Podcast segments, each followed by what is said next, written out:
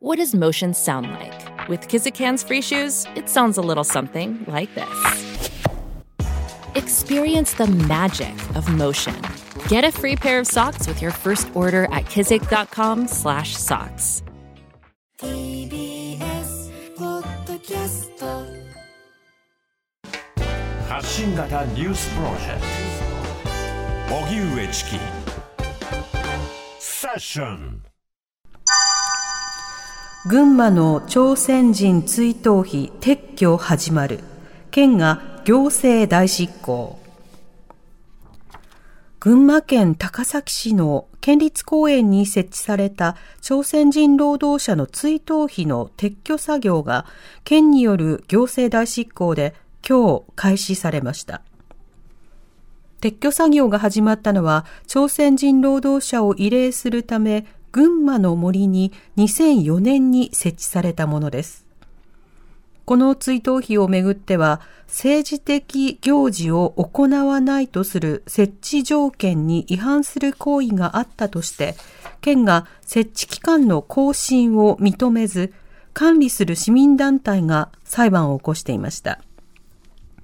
裁判は県の判断を適法とした二審判決が確定し、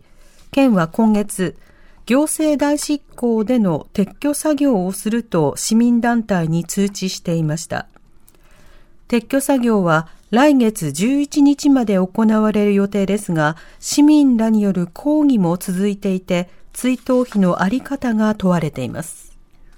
それでは群馬県高崎市の追悼碑の撤去が始まる。こちらについて取材をしているジャーナリストの安田光一さんに伺います。はい。安田さんこんばんは。はい、こんばんは。お願いいたします。お願いいたしますよろしくお願いい。たします。さて今回高崎市の県立公園にある、えー朝鮮人労働者の追悼碑、これどういったものなんでしょうか？はい、あの、これはですね、戦前、あるいは戦時中に労務動員されて亡くなった朝鮮人労働者を悼む目的で作られたものなんですね。はい。あの、群馬県内では軍用機を作っていた中島飛行機の地下工場をはじめ、鉄道ですとかダム建設の現場などで多くの朝鮮人が労務動員されてたんですよ。うん。そうした過酷な労働現場で命を落とした人も少なくなかったことですから、はい。こうした方々を追悼するといった気持ちだけではなくて、日本の植民地主義の歴史を顧みる、自制すると同時に、被害者や遺族の思いに応ええー被害国民のみんなと共に未来を築いていこうと、そうした願いを持って設置された追悼碑なんです。うん。この設置場所となった群馬の森っていうのは、高崎市郊外にある県営の公園で、あの全面積26ヘクタールといいますから、東京ドームでいうと5つ分ぐらいの相当広大な都市公園なんですよね。広いんですね。ええ中には美術館とか博物館なども、まあ、設置されているわけですけども、はい。では旧日本陸軍の火薬製造所が置かれていた場所で、うん。あの火薬工場など関連施設の移行っていうのは、いまだもこだに公園内にも点在するわけです。ほう。そうした軍事施設のあった場所に追悼碑が置かれているといったことが、まあ、大事だと思うわけですよね。うんうん。同時にこの追悼碑、県立公園という公園に、あつまり公有地に建てられた初めてのケースでもあったんです。あの追悼碑には記憶、反省、そして友好の文字が刻まれていて、うん。あの裏側にはですね、え例えば 20, 世20世紀の一域、我が国は朝鮮を植民地として支配した、また先の大戦の最中、政府の労務動員計画により、多くの朝鮮人が全国の鉱山や軍事工場などに動員され、この群馬の地においても事故や過労などで尊い命を失った人も少なくない、うんえーそうした文言が記されています。うん。これ、まあ、あの、元、元軍事工場があったということも、はい。軍事施設があったということもあって、あええ。の、まあ、海外の歴史をね、その、刻むという意味ではとても重要な役割を果たしていたというふうに聞いていて思うんですが、これが大執行されるに至るいきさつというのはどういったものだったんでしょうか？もともとこの追悼碑というのは、県議会が全会一致で設置を決めたものなんですよね。ですから当初は自民党など保守系会派も設置に同意をしていたわけです。うん。で、2004年に設置され、10年ごとに使用許可が更新される予定だったんですが、はい。あの2014年、県は突然更新を認めず、火を管理する市民団体に撤去を通知したんです。うん。なぜかと言いますと、この市民団体、火を管理する団体が開いた追悼式典で、あの出席者が強制連行などの言葉を使ったことが、はい。政治的行事を行わないとの使用条件に反しているとはいいうのが理由だったわけですね。ほう。えーさらにこうした県の判断を後押ししてたのが、いわゆる右派勢力というか、右翼勢力なわけです。うん。まあ、歴史否定と人種差別活動を展開してきたレイシスト集団がですね更新不許可の決定前から追悼費が反日的であるなどと主張してですね、はい。あの県議会保守系会派のロビーイングを行うと同時に県担当部署へ何度も抗議を申し入れたりあるいは市民団体に対する攻撃を繰り返してきたわけです。うんですから、県の更新不許可処分処分処分というのは、そうしたレイシスト集団に導かれたものであったというのは、私を含め、えー少なくないメディアの見立てでもあるんですね。うん。でこれはあの結局、裁判闘争になりました、はい。あの一審の前橋地裁では、事実上、市民団体側の勝訴となったわけですけれども、あの東京高裁では県側が勝訴、そして、えー2022年6月には最高裁で県の勝訴が確定しました。うんつ。まりこれは追悼費によって、憩いの場としての公園にあるべき施設としてふさわしくないほとする、まあ、県の主張を全面的に認めたものなんですよ。うん。えーですが、あのー団体側はですね2014年以降、10年間にわたって追悼式などを火の前では一切開催していないんですよね。はい。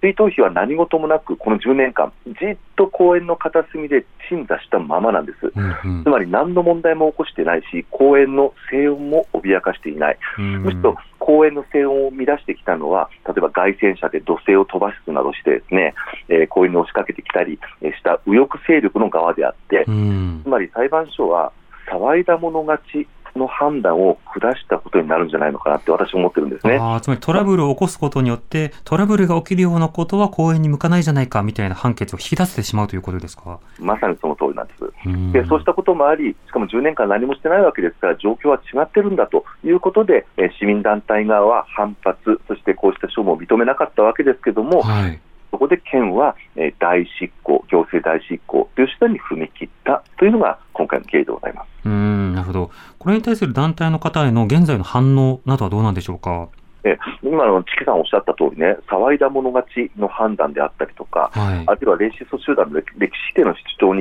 引きずられた県の姿勢は当然認められないとして、新たな裁判も準備してたわけです。うん。でこれはあまりにも急で一方的な判断であり、到底認められるものではないというのは基本的な考え方です。ええ何よりも歴史否定の風潮を加速させるものであって、うん。えーとこれも到底認められるものではない、あの私も団体側も基本的には同じ考えだと思います。うんこれあの、例えば連行についてであるとか、まあ、ロームについてであるとか、それは歴史について振り返る際には、まあ、欠かせない言及だと思うんですが、それについて触れること自体が、まあ政治的だというふうに行政は認定するわけですか？そういうことです。つまり強制連行って言葉そのものを政治的な文言としてしまっているわけですよね。はいなるほど。ええ一方で、その、例えば抗議の声というのも、これもまた政治的なアクションでは当然あるし、政治的すなわちあってはならないというわけでももちろんないですよね。そうですよね。あの抗議することも、もちろんこれは自由ではあるわけですけども、はいそっちも政治的な文言とするのであれば、もう何もできなくなってしまう。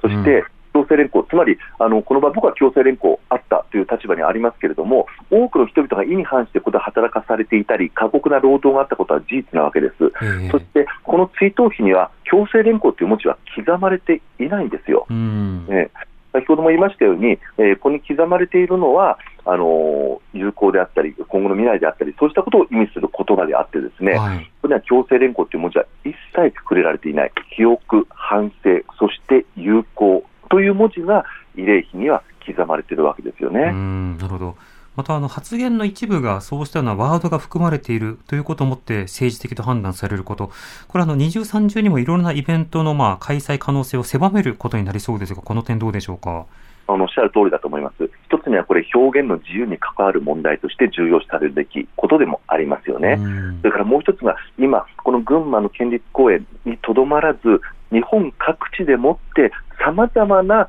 えー、慰霊碑であったり、はいあるいは案内板、えーあるいは、えー、そうした、なんとかしら、あの、さまざまな表現が、うん。覆されてモニュメントとかいろんなものを各公園にありますもんね。そうなんです。そうしたものの書き換えが進んでるわけですよね。はい。そうした流れの中に、今回のツイート費の問題も含まれていたんではないか、そのように考えています。うん。これ大執行が決まって以降、例えば右翼団体などの反応などもあるんでしょうか？ね、あの騒いでますよねあの、当然ネット上ではですねネット右翼と称する人々がさまざまな反応をしてますけども、はい例えば昨日も、えー昨日実は今日から公園が全面的に封鎖されて、ですね、はいえーいわばその撤去工事がいよいよ始まるわけですけれども、昨日最後の、いわば見納めとして、多くの方が慰霊碑前に集まりました。うん。当然、そこにもですねやっぱり右翼団体が街宣車で乗りつけてはい。騒いでるわけです。はい。えーあの戦闘服、いわゆる隊服を身につけた右翼団体が街宣車に乗りつけて公園内に入り込んで威嚇を繰り返すわけですよね。うん。まあ、当然ながら警察の警備もありましたし、何よりも市民らにとっては、えーまあ市民らによって簡単に排除されていたんですね、右翼団体は。はい。つまり右翼団体はパフォーマンスとして、えーこうした人々に、例えば売国道だとか国賊という言葉を投げつけることによって、自らの存在を誇っているわけでしょうけども、うんあの結論から言いますと、簡単に排除されていました。はいどれだけ威嚇し怒鳴っても、あるいはうるさいと、まあ、市民側から怒鳴りつけられるだけで、右翼にしても徒労感だけが残ってしまったんではないかなと思います。うんただ、県のこうした判断が、これがあたかも正しいのだと、つまり強制力がなかったというだけでなくて、亡くなった方を、犠牲者を悼む行為そのものが否定されてしまうような風潮っていうのは確実に一部には残っているわけです。うんえー私はむしろそのことを心配していますね、右翼の暴力ではなくて、威嚇行為ではなくて、社会にそうした空気が定着してしまうことに関して、えー私は危惧しています。なるほど。まあ、ある種の萎縮で、まあ、あの、も揉め事が起こるぐらいだったら作らない方がいい、あるいは撤去してもいいのではないか、またはいそういった撤去っていうのは別に珍しくもないし、今回も別に、あの、こだわる必要はないのではないかということえでえ、一つ一ついろいろなものが進んでいく懸念があるということですか？そういうことですね、うんまさに問題とすべきはそこだと思うわけです。はい。否定の流れ、あの先ほど申しましたように、各地で相次いでいる、例えば東京都であっても、あの関東大震災の朝鮮人虐殺の慰霊碑にですね、はい。慰霊祭に、例えば東京都知事が追悼文を送付しなくなったということ、うんあるいは歴史の書き換えというものが各地で進んでいるという事実、えーこれは単に文言の問題なのではなく、社会、日本社会が歴史の時間とどう向き合うべきなのか、そして過去をどう振り返るのか、うんどう未来を見つめていくのか、えーそうした大きな問題が内包されているのではないかなと私は思っています。なるほど。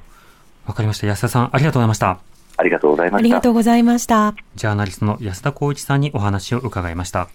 Create a better future and new values with you 荻上チキ荻上チキセッション